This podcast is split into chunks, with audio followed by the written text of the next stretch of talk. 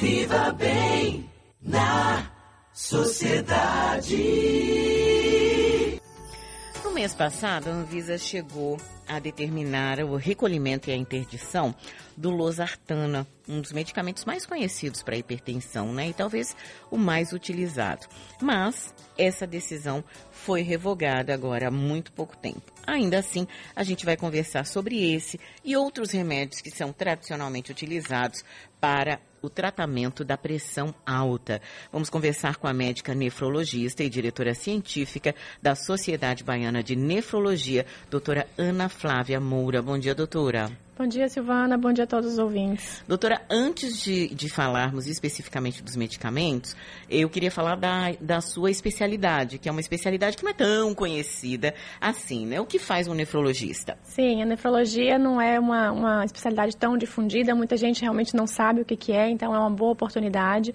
O nefrologista ele é o médico especialista em rim, né, nas doenças renais, em qualquer é, patologia que de alguma forma acometa o rim, ou tendo sido originada no rim ou uma outra doença, por exemplo, hipertensão, que acaba cometendo os rins e fazendo perder função renal. E de que forma a hipertensão afeta os rins? A hipertensão ela atinge os rins da basicamente através de lesões nas artérias, né, que, que chegam, a, é, que levam o sangue até os rins. Então, com o tempo e com a persistência dessa pressão elevada, isso vai causando alteração nas artérias, na verdade, do corpo inteiro, inclusive dos rins. E pouca gente sabe, mas são os rins os órgãos responsáveis pelo controle da pressão arterial. Então, às vezes você tem a hipertensão e isso pode levar a uma doença renal, mas também as pessoas que têm doenças renais com perda de função renal acabam desenvolvendo hipertensão porque o rim perde uma dessas funções dele, que é o controle da pressão arterial. E, doutora Ana Flávia, quais são as outras funções dos rins? Os rins têm tem várias funções, além dessa de controle da pressão arterial, ele também tem que controlar a quantidade, o volume de líquido no nosso corpo. Ele também é responsável por eliminar substâncias é, que, por algum motivo, a gente não vai utilizar mais, ou porque são tóxicas para a gente, ou porque realmente estão em excessos, ou já não são substâncias que a gente utilizaria, elas são, na verdade, frutos do metabolismo de substâncias que são úteis e acabam produzindo essas que a gente não, que não tem utilidade e o rim precisa eliminar. E o rim também tem a função de produzir é, alguns hormônios, né, ou, ou, transformar algumas substâncias em sua forma ativa. Então, por exemplo, a vitamina D, é, o rim colabora com essa com essa metabolização. O, tem uma, um hormônio que chama eritropoetina, que ele ajuda a fabricar células do sangue e fazer com que a gente não tenha anemia. Então, quando a gente perde função do rim, a gente acaba desenvolvendo anemia porque a gente diminui a produção desse hormônio. Muita coisa, né, doutora? Muita porque é, quando a gente fala em rim, normalmente a gente diz, ah, é, filtra ali, né, recebe a urina, filtra a urina, enfim. E, na verdade, você tem um impacto muito maior, né? Por isso que existe uma forma de prevenir as, as principais doenças, doutora. Eu estou caminhando aqui, a gente vai voltar para o assunto, mas é porque realmente é, é, importante tratar dessas questões renais. Sim, existem formas é, de prevenir aqueles fatores de risco né, para as doenças renais. Então, você manter uma pressão controlada, prevenir a hipertensão, ou quem já tem hipertensão, controlar essa pressão, é, prevenir o desenvolvimento de diabetes, ou quem já tem diabetes, controlar o açúcar, né, o controle adequado do peso, é prevenir a obesidade. E, e algumas, existem algumas doenças que podem também causar lesão renal e que a gente não tem muito controle em relação à prevenção. Por exemplo, algumas doenças autoimunes, como o lúpus. O lúpus é uma doença que pode acometer o rim e a gente não tem muitas formas de prevenção. Né? A gente tem algumas formas de tentar evitar que ela entre em atividade mas é, não tem muito como prevenir. Mas essas outras medidas que eu falei de atividade, fa também fazer uma atividade física moderada, ter uma dieta é, saudável, balanceada, também são medidas que ajudam a prevenir é, lesões renais por doenças preveníveis. Agora, doutora, vou fugir mais um pouco do assunto. Se, se a senhora não se sentir confortável, não é um problema. Mas eu sempre tive muita curiosidade porque é que muitos pacientes com Covid grave tiveram problemas renais. Porque esses pacientes que ficam grave, eles acabam, na verdade, tendo um, um, uma sobrecarga de todos os órgãos, né, de uma forma geral. E como o rim ele tem uma participação importante no controle do, do volume, do líquido que a gente tem no corpo, é, como ele tem uma participação importante na eliminação de, de substâncias né, é, em excesso ou nocivas para o nosso organismo, é, ele acaba ficando mais exposto para nessas situações de pacientes graves, porque, por exemplo, se o paciente precisa fazer o uso de uma medicação que é importante para tratar uma determinada condição dele, né, ou uma pneumonia, por exemplo, associada a um, a um paciente com Covid grave. É, às vezes essa medicação é tóxica para o rim e como ela tem eliminação renal, quando ela entra em contato com o rim, ela acaba causando alguma lesão. É, esses pacientes muitas vezes é, ficam em estados graves, eles ficam com um nível de pressão muito baixo, porque o organismo não consegue manter né, tudo adequado para manter a pressão equilibrada. E essa redução da pressão acaba fazendo com que chegue menos sangue para o rim e o rim acaba ficando com menos uma, oferta menor de oxigênio, que é fundamental para o trabalho de todas as células do nosso corpo, né? E acaba também sofrendo lesões por isso. Então, na verdade, é um acometimento multifatorial nesses pacientes mais graves. Então, na verdade, não é só a Covid. Pacientes mais graves de outras doenças Sim, também pacientes mais graves, podem ter, exatamente. Os, rins podem No geral, eles acabam tendo sofrimento renal também. Falando agora do, do losartana, doutora, o que foi que aconteceu nesse caso da, da Anvisa? É, a, a informação que chegou para a gente foi que havia sido detectada um tipo de impureza num volume maior do que o comum. A gente sabe que os medicamentos eles são avaliados que existem proporções adequadas e proporções aceitáveis de determinadas substâncias. Sim, é importante a gente é, alertar, Silvana, que existe um controle muito rígido por parte da Anvisa sobre todas as medicações que circulam no país, né, que são regulamentadas aqui no Brasil. É, então, essa identificação dessas impurezas, dessas substâncias, elas foram, existiu justamente por conta deste controle rígido. Então, o que aconteceu é que, quando existe o processamento das substâncias, né, para chegar na formulação ativa dessas substâncias, para que o paciente possa fazer uso e se beneficiar dela, muitas vezes algumas substâncias são incorporadas, né, a, a, no caso aí, a losartana.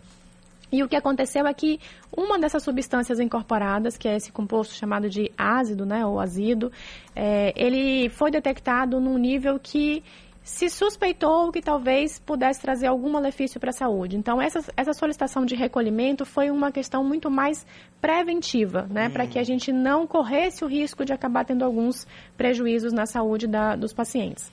Então, na verdade, não tem nada a ver com a substância losartana, e sim com algumas dessas impurezas que acabam sendo incorporadas à formulação ativa do, do medicamento. Agora, doutora, losartana, ele é usado há décadas, Muito né? tempo. É um medicamento que, assim, eu sempre, sei lá, acho que quando os meus pais começaram a usar medicamento para pressão, já assim, né, ficando idosos, é, eles tomavam.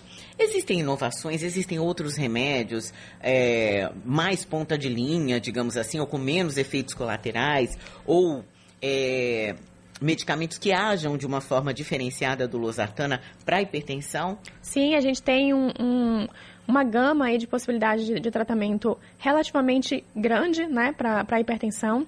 A losartana é uma classe de medicamentos que, que é recomendado como que a gente chama de é, medicação de primeira linha, né? Então é, é uma das primeiras escolhas que a gente faz sempre que a gente pode usar aquela medicação, quando não existe nenhuma contraindicação.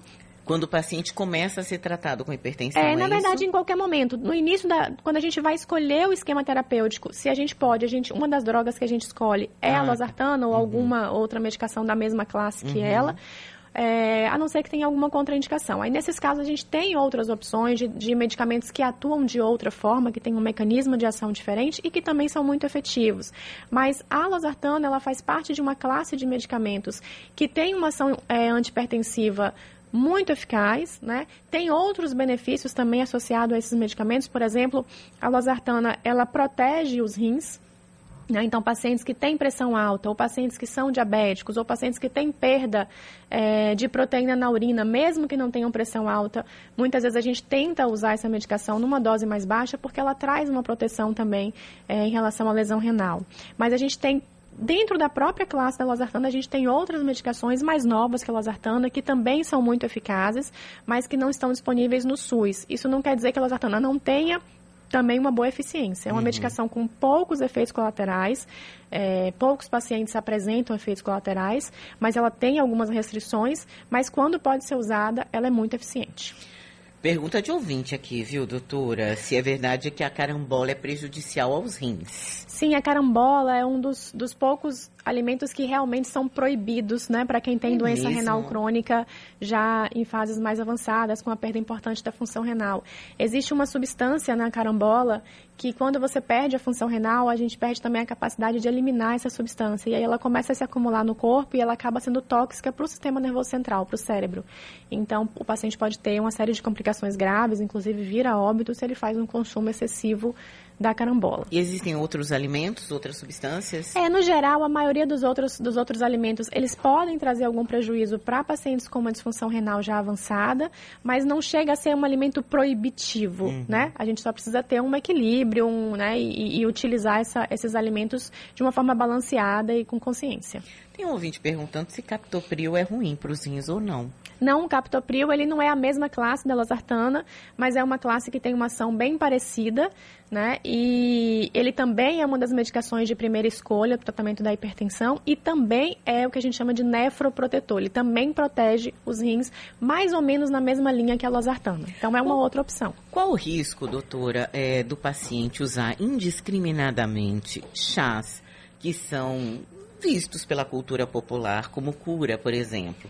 É, eu lembro que meu pai tomava um, um chá de uma, uma, eu não lembro se era erva, não sei o que era, tá gente, mas eu lembro do nome que se chamava quebra-pedras. E assim, hoje eu fico gelada de lembrar disso, mas ele tinha uma garrafa, ele praticamente só tomava isso, ele praticamente não tomava água. Quais são os riscos desse tipo de comportamento? Os riscos são relacionados ao que eu falei do, no exemplo lá das medicações em pacientes graves, né? uhum. né? Então, é, a maioria dessas substâncias que a gente ingere, que são metabolizadas no nosso organismo e que a gente depois precisa eliminar, muitos, muitas delas são eliminadas pelos rins. Então, algumas são tóxicas diretamente né, para os rins, outras é, podem interagir com outras substâncias e acabar se tornando também tóxica. Então, quando a gente ingere chás ou medicamentos ou outras substâncias que a gente não tem o conhecimento seguro né, sobre os efeitos da, daquela substância, a gente coloca em risco justamente que no momento da eliminação dessa substância, quando ela entra em contato com os rins, ela cause lesão direta ali e acabe é, fazendo você perder função renal, que pode ser uma coisa reversível ou pode acabar sendo uma lesão é, já irreversível. Então, pacientes que fazem uso, como você deu o exemplo aí, é, de grandes quantidades né, de um determinado chá ou de uma determinada substância que seja tóxica, se ele faz isso em grande quantidade e por, por um tempo prolongado, ele tem uma maior chance de ter lesões irreversíveis, que são as lesões crônicas. Então, é importante tomar água. É importante tomar água, é importante que boa parte do líquido que você ingira né, ao longo do dia seja de água, e não só suco ou água de é coco. Porque tem gente que diz, não, mas eu bebo líquido, mas toma é, refrigerante ou suco e água mesmo, é. né? Café. É, é importante. O, os rins, eles precisam da água, né, do líquido, para ele, ele conseguir produzir a urina e, e, eliminar substâncias que ele precisa eliminar. E quando você ingere suco, por exemplo, é, muita gente toma suco com açúcar, né? Então, muitas vezes está ingerindo outras substâncias que são prejudiciais para a sua saúde e, além disso, é, são, são nutrientes a mais que também precisam ser processados no seu organismo. Então, é importante que a água seja a sua principal fonte de ingestão de líquido no dia. Pronto. Quero agradecer essa aula que a gente teve aqui, quase uma consulta com a doutora Ana Flávia Moura, ela que é médica nefrologista, diretora científica da Sociedade Baiana de Nefrologia. Obrigada, viu, doutora? Muito obrigada, Silvana. Bom dia.